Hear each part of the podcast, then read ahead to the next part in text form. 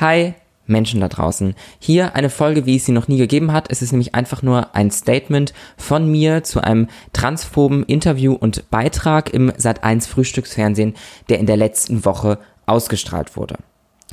Was ist da passiert? Warum möchte ich mich dazu äußern?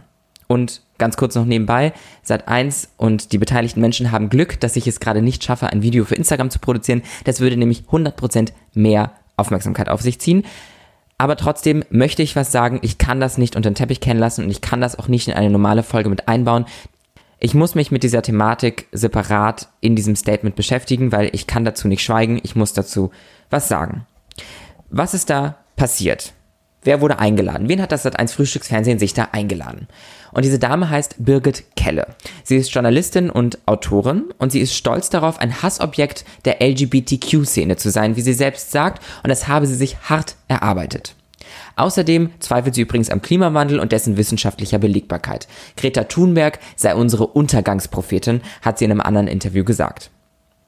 Sie hat unter anderem Bücher geschrieben wie Gender Gaga oder Dann mach doch mal die Bluse zu. Nun hat sie mit einem neuen Buch nachgelegt und das heißt noch normal, das lässt sich gendern. Ich habe für euch an dieser Stelle einen Auszug aus dem Klappentext. Gefühl sticht Fakten, Frau sticht Mann, Homo sticht hetero, schwarz sticht weiß, trans sticht alles.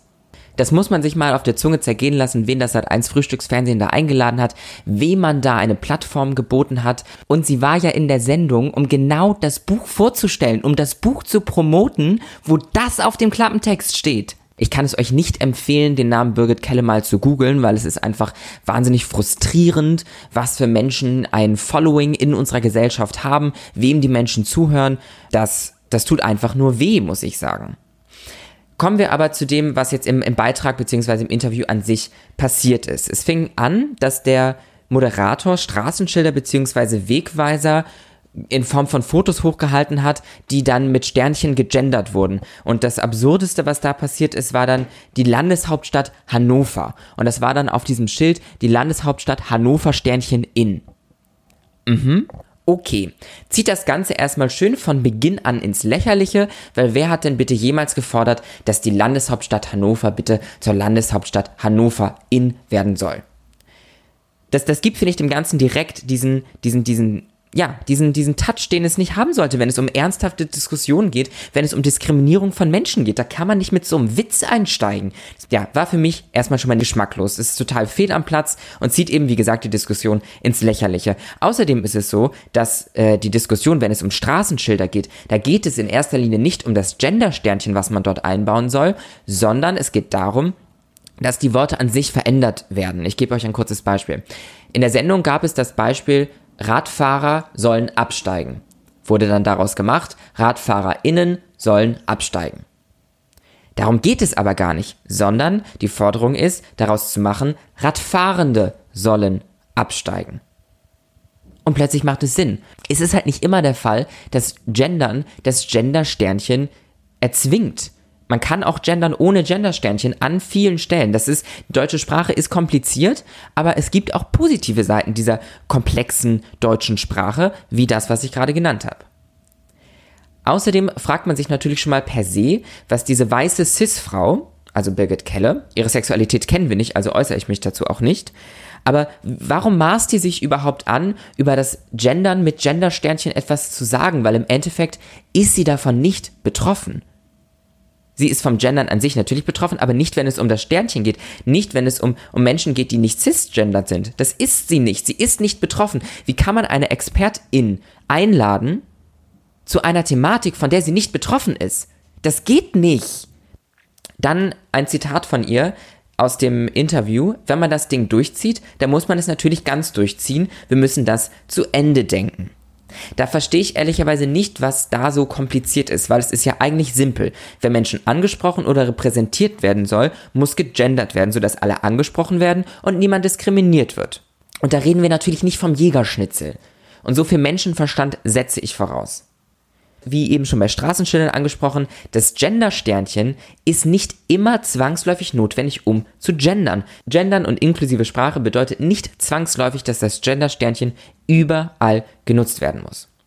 Weiter geht es dann in dieser Sendung um einen sogenannten Ernstfall. Also wer ist dann noch eine Frau und müsse die Autorin das dann akzeptieren? Dann sage ich, ja, natürlich. An der Stelle wird es auch so dargestellt, als sei es eine freie und eigentlich sogar ganz witzige Entscheidung, trans zu sein oder eben nicht. Heute Mann, morgen Frau. So wird es da dargestellt. Zum einen ist Transsein natürlich genauso wie homo oder bi oder heterosexuell sein keine Entscheidung. Und zum anderen machen das Outing beziehungsweise warum vor allem viele junge Menschen solche Probleme damit haben, trans zu sein und die Suizidraten so hoch sind, haben unter anderem mit einer Sendung wie dieser zu tun, in denen so transphobe Äußerungen so alltäglich, ohne wirkliche kritische Hinterfragung zwischen Promi-News und Wetter präsentiert werden. Als nächsten Punkt führt diese Autorin dann auf, dass Transfrauen in Gefängnissen in England angeblich Cis-Frauen vergewaltigen würden. Wo fangen wir da an? Erstens, was hat das Thema von Vergewaltigung, die angeblich von Transpersonen durchgeführt werden, mit dem Gendern der deutschen Sprache zu tun? Also hat sie einfach nur die ihr gebotene Plattform genutzt, um ihre Transphobie zu präsentieren. Und das muss man wieder dem Sat1 Frühstücksfernsehen vorwerfen, weil diese Person, die angeblich eine Expertin für eine Thematik ist, hat diese Bühne, die ihr dort geboten wurde, genutzt, um ihre Transphobie kundzutun. Zurück zu den Vergewaltigungen, denn zweitens ist natürlich jegliche Form der Vergewaltigung, egal welches Geschlecht sie an welchem begeht, absolut ekelhaft und gehört hart bestraft. Drittens, das Thema Vergewaltigung in Gefängnissen ist viel zu komplex, um das hier so kurz abzuhandeln, wie sie das tat, und einzelne Punkte sich rauszupicken, die gerade ihrer Argumentation gelegen kommen. Viertens, laut Justizministerium gab es in Großbritannien 2019 ca. 82.600 Strafgefangene. Davon waren 130 weiblich identifizierende Transpersonen. Bei ihr in dem Interview klingt es so, als wäre es ein Massenphänomen. Von allen Transmenschen sind 93% im falschen Gefängnis, weil sie in offiziellen Dokumenten noch das bei der Geburt festgestellte Geschlecht angegeben haben. Also sind nur 7% aller Transfrauen in UK überhaupt im Frauengefängnis. Hinzu kommt ja, dass eine Person, die sich um eine Straftat zu begehen verkleidet, keine Transperson ist. Man kann nicht alle Transfrauen wegen Menschen, die Straftaten begehen, die nicht mal Transfrauen sind, weil sie sich ja angeblich nur als diese verkleiden, nicht verurteilen. Außerdem setzt man Transpersonen unglaublichen Gefahren aus. Wollen wir mal drüber sprechen, wie viele Transfrauen in Anführungsstrichen Männergefängnissen vergewaltigt werden? Es gibt immer und überall Menschen, die sich das System zunutze machen, um Straftaten zu begehen. Das ist menschlich ekelhaft. Aber nur weil es in Anführungsstrichen weiße heterosexuelle Cis-Männer gibt, die Kriege anzetteln, lassen wir sie immer noch unsere Länder regieren. Das zum Thema Dinge zu Ende denken, Frau Keller. Man kann nicht Menschengruppen für EinzeltäterInnen verurteilen. Weiter prangert die Autorin an, mit welchem Recht denn nun die Sprache, also das Gendern, verändert wird, wenn die Mehrheit der Gesellschaft davon nicht betroffen ist und das auch gar nicht will. Also man würde angeblich Politik über Gefühlslagen machen, weil angeblich sich die LGBTQIA-Plus-Community, wie sie es natürlich an keiner Stelle sagt, aber ich natürlich, sich in den Gefühlen verletzt fühlt oder so drückt sie es aus. Äh, und, und dafür müsste nun die Mehrheit was verändern, was die Mehrheit gar nicht verändern will. Ja, das ist Diskriminierung.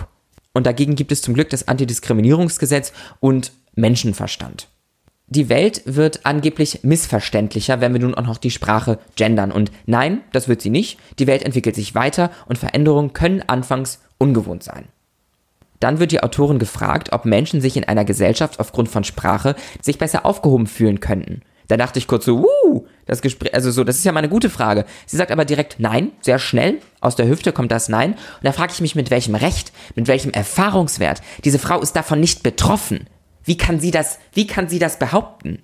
Ein letztes Zitat von ihr ist, die Sprachveränderung ist nur das äußere Darstellen einer Idee, nämlich dass Geschlecht etwas sei, was frei identifizierbar sei, und das ist Unsinn. Wir ignorieren biologische Fakten.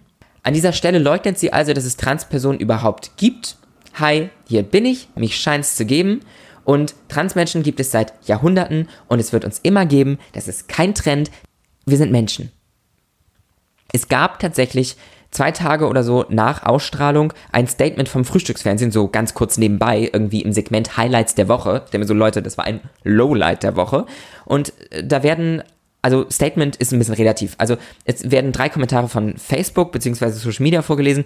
Der erste macht sich über die Thematik lustig, auch wieder Chapeau, toller Einstieg in die ganze Thematik. Der zweite geht dann um Gendern in Büchern, also eine Person, die irgendwie in ihren Romanen, sage ich mal, also geht es glaube ich um Romane, nicht möchte, dass jemand gendert. Ja, äh, pff, das, also wurde jetzt ehrlicherweise an dieser Stelle nirgendwo ähm, besprochen, äh, ist nochmal eine ganz andere Thematik. Und dann wurde von Ricardo noch ähm, ein, ein, ein Kommentar geteilt. Und danke an dieser Stelle auch nochmal an, an Ricardo für das Teilen des Videos, an Oliver, danke. Dann kommt das, was wirklich als Statement zu betrachten ist. Und es wird gesagt, es geht nicht darum, irgendjemanden auszuschließen, sondern die Sprache nicht noch komplizierter zu machen. Doch wenn es um Gendern geht, geht es darum, dass Menschen von unserer Sprache, wenn nicht gegendert wird, ausgeschlossen und diskriminiert werden. Liebes Team von Sat1, meine DMs sind offen, meine Mail findet ihr auch auf meinem Instagram-Profil. Lasst uns das gerade rücken, das könnt ihr so nicht stehen lassen.